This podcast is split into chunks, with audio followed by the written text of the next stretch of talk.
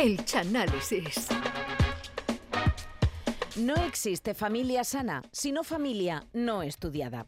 Con esta frase tan empleada en el ámbito de la medicina, queremos anunciar lo que el Chano tiene preparado para hoy. Las sagas familiares han dado para muchas historias cinematográficas y seguro que os vienen algunos ejemplos. Verá tú. El caletero ha escogido del videoclub de su cuñado Alfonso una cinta de VHS que tiene todos los ingredientes. Verá tú. Hijo guaperas, rebelde, bastante creído y que se siente dueño del universo. Un hermano pequeño, hiper mega celoso y con mamitis. Una madre que hace magia como todas y un padre autoritario. Si a esto le añadimos una caja de herramientas y mucho cuerno, el montaje resultante para el chanálisis de Thor. ¡Oh!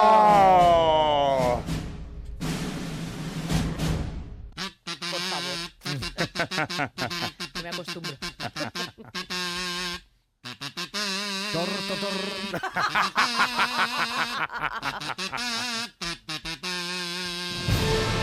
¡Oh!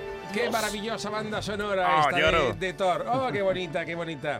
Aquí comenzamos un día más. Buenas tardes a todos. El Chanálisis, que en el día de hoy está dedicado a esta maravillosa película de Marvel, concretamente Thor, el dios del trueno, película del 2011 dirigida por Kenneth Branagh Ah, y sí. protagonizada Sí, por. Chris Hemsworth, qué Tom guapo es. Hiddleston como Loki, Natalie Portman, René Russo y Anthony Hopkins, el que hacía de Sí, Aníbal sí. Lecter en El silencio de los corderos, que te lo encuentras tú con un mono naranja en un ascensor y te pide el cachete y ya te caga para abajo.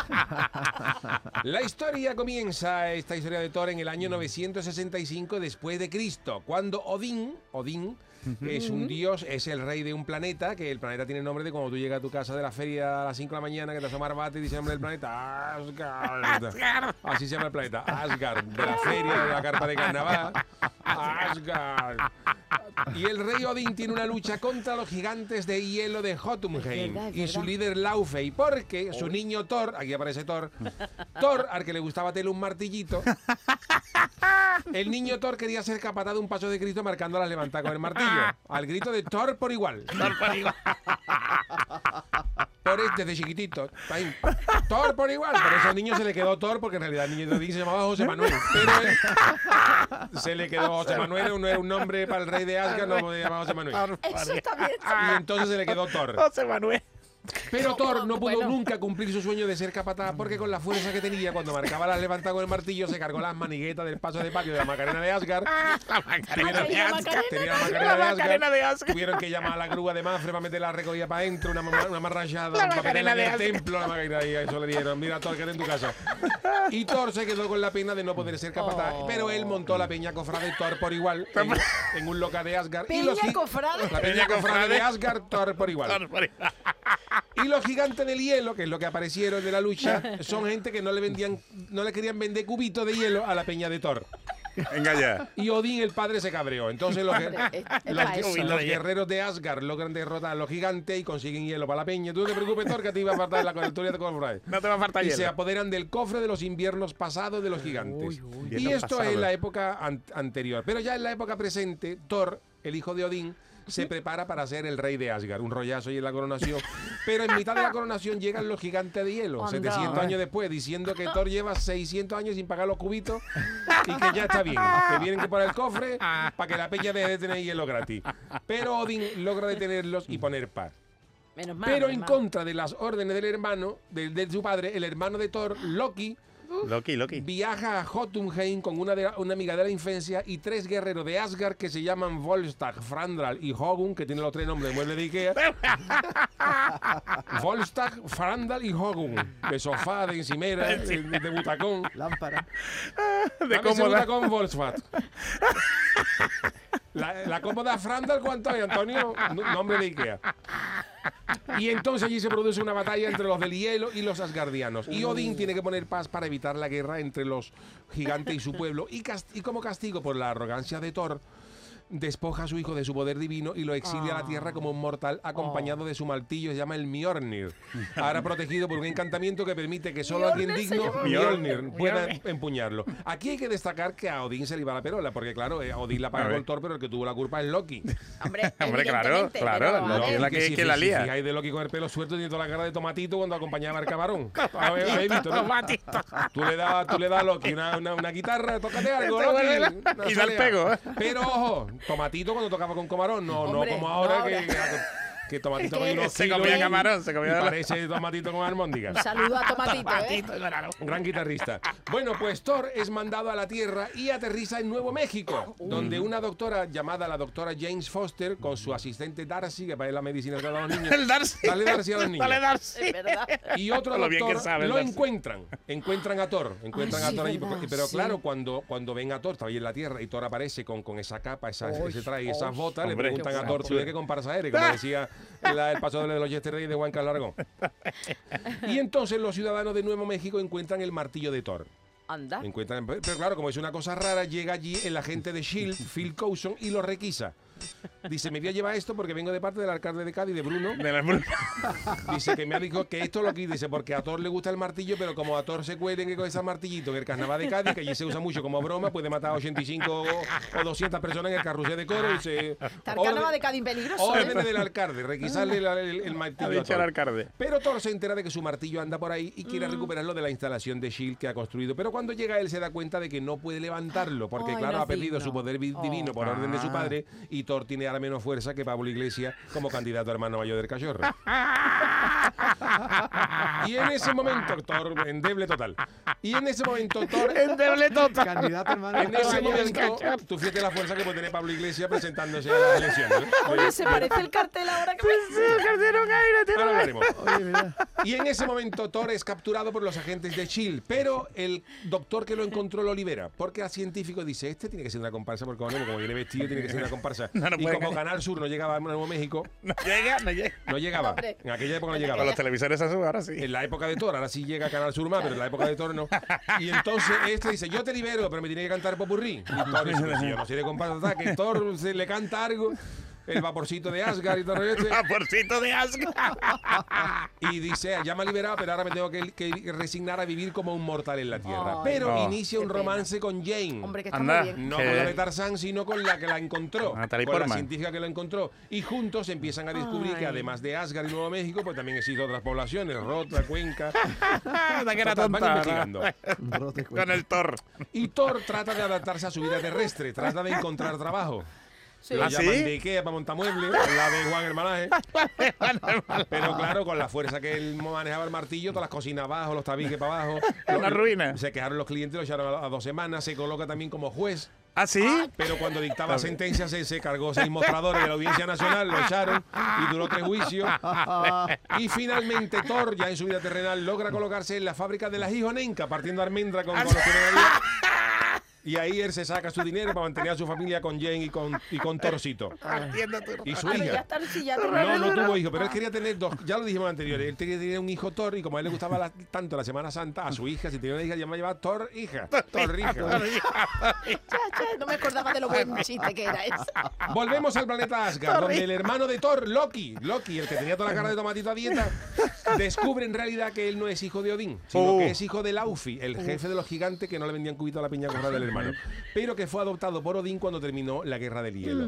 Y Odín, que está ya muy mayor, la gente en Asgard ya diciendo a ver si Odín lo lleva un día al programa de Juan y Medio, a ver si encuentra una buena señora y, y ya se dedica a otras cosas. Od- Odín está agotado ya de todas estas guerras y de las pamplillas de los niños ¿Y de Loki y? Thor, y, y Odín cae en el sueño de Odín. El sueño de Odín. O- Es un sueño como si él estuviera hibernando, Una donde Odín larga. recarga fuerza como si fuera un iPhone 14, iPhone 14. pero durante ese sueño el dios Odín es vulnerable. Ah. Por lo que todos los guerreros de Asgard protegen el sueño de Odín. Claro, claro. Unas órdenes en. Asgard para que a Odín no lo llame la niña de Yastea a las 4 de la tarde. Thor, no te vayas a poner a por cada cuatro con el martillo, no vayas a despertar a tu padre que tiene un mal despertar. El sueño de Odín. El sueño de Odín. Y, y mientras Odín se pega el cabezazo, mientras que su padre Odín está con la baba caída en el reposado de cabeza del sofá, Loki, que es más malo que las almóndigas de Pony, se apodera del trono de Odín, da un golpe de estado y le quita el trono a su padre adoptivo y le ofrece a Lauflein, el gigante, su padre de verdad, Su padre de biológico. su, papá del alma, Su pupa. la oportunidad de matar a Odín y recuperar el cofre de los inviernos Qué pasados. malo. Qué malo, qué malo. Pero claro, cuando en Asgard se da cuenta de la maldad que encierra Loki, que Caín era un teletabi al lado suya, en Asgard empiezan a conspirar. Esto hay que quitarle el trono a Loki porque Hombre, nos va a llevar sí, a la ruina. sí, sí, sí. Y entonces los tres guerreros asgardianos que tenían nombre de Ikea, Volskad, Brandra y Hogun, intentan ir a la Tierra a traerse a Thor del exilio. Ah, Ah, que incluso vale. llaman a Puigdemont. ¿Tú cómo lo hiciste, Carlas? ¿Tú, cómo- tú- tú cómo te viniste? Le, le piden consejo, pero Consejo. no era parecido, ¿no? maletero, No, se no. ve. Ya, claro, no tenían maletero y total. Puigdemont no le da muchas ideas. no le podían copiar. Pero claro, para traerse a Thor a la Tierra, primero tienen que, que- que- que conseguir primero que Heimdall, que es el guardián del Bifrost, otro con unos cuernos grandes y con una... Ay, hay mucho ¿eh? planeta Asgard cómo funcionaba la gente. Y lo que hace entonces el, el guardián del Bifrost, Heimdall es el guardián del Bifrost, que el Bifrost es un puente que une Asgard con la Tierra. Ah, sí, Es sí, un puente verdad, de peaje sí. como la autopista, con, una, con un área de servicio para comer mollete y todo en la mitad. Mollete. Y entonces, claro, para que Heimdall le abra el puente para llegar a la Tierra, los tres del Ikea tienen que pasar. Y uno dice, ya tengo la solución. Entonces llaman al portero automático del puente. Y cuando el guardián dice, ¿quién es? Volstad dice, yo, que con eso te abre todo el mundo. Yo, yo. Clave Tú secreta. llamas a un portero automático y dice, ¿quién es? Yo, Yo. y te abren. Y entonces, con esa palabra yo. siempre te hablen del portal de abajo, aunque el telefonillo no tenga ni idea, pero yo es una palabra que no falla. Mágica. Y entonces abre el puente y van para la Tierra. Y cuando Loki se entera de que los tres del Ikea se quieren traer de vuelta al hermano Thor, manda al destructor. El destructor, es, favor. el destructor es un, autómata para, un autómata para matar a Thor. Es verdad, me Un, robo gigante. ahí. Un rabo gigante. Los guerreros del Ikea encuentran a Thor partiendo aceituna con el martillo para alinearla. ¿Cómo, cómo la parte? bordales, ahí, Ah, vale. con el martillo. Pero el autómata, Eso se ganaba la vida. el autómata que mandó Loki le da la del pulpo a los tres que iban, que iban con él. Fíjate. Y el destructor también le da fuerte a Thor, que despojado de su, de su, Claro. de, de su divinidad, Thor ahí ahora mismo tiene menos fuerza que el pedo de una visita, pues cuando... Pero una visita. Una visita, tú sabes que una visita cuando se, Se- te se contiene, ¿no? siempre se contiene y flojito. No lo sé. Por eso se dice ma- ma- menos fuerza que el pedo de una visita. Eso lo dice Y entonces Thor estaba ahí agurrumiado. Agurrumiado. Agurrumiado. Pero claro, el, el autómata, el destructor, empieza a darle. Pero cuando ya Thor está como para pisar diario de Cádiz, para, poner la esquela y la hora de la misa, ese sacrificio demuestra que es digno del trono de Asgard y el martillo vuelve a él, devolviéndose Ay, su mira. naturaleza divina y Mira. empieza a endiñarle martillazo al destructor a los sones de un martinete de la fragua del tío Juanes de Jerez. Ay, no, no, no, no, que deja al destructor para desguace directamente. Y tras haber derrotado al autómata, Co- Thor coge a la novia Jane y le dice, Gordy, yo me tengo que ir para Asgard. Dice Gordi. ¿A Natalie por más. Gordi. Gordy, yo me tengo que ir para Asgard a comprar tabaco y a despertar a Pupa, que está en el sueño de Odín. Pero en una semana te vamos para abajo y tú vas a mirar Cuenca otra vez asomada de- al balcón de las casas colgantes. Y esa, te espero, te espero, amor. Y los tres con nombre de Ikea y. Thor cogen el primer autobús de los amarillos con destino a Asgard. Y allí en el planeta Asgard no ve la que tiene formada Loki. De entrada ha traicionado y ha matado a su padre, Laufle, y el gigante de hielo, porque el padre le dijo que, que más que a Loki, a, que a Tomatito se parecía al Cristo del cartel de la Semana Santa. Y ahí se volvió Loki, loco. ¿Qué dice? Ay, lo mató. Y esa mención cofrade le recordó al hermano Thor y le indignó al padre una cosna que Loki tenía un casco que podía haber salido con los últimos de enterarse.